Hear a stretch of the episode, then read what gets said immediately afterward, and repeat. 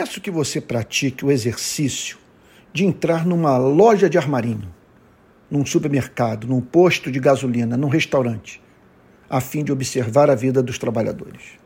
Estão sempre ali. Os vemos como vemos o carretel de linha, a caixa de maisena, a mangueira de gasolina, a garrafa de azeite. Eles fazem parte do cenário no qual entramos e do qual saímos, coadjuvantes da sua e da minha história. Passam no mínimo oito horas do seu dia no mesmo lugar, seis vezes por semana, dedicados a uma tarefa repetitiva, enfadonha, cansativa. Essa gente não vive. O que ganha somente serve para não morrer de fome.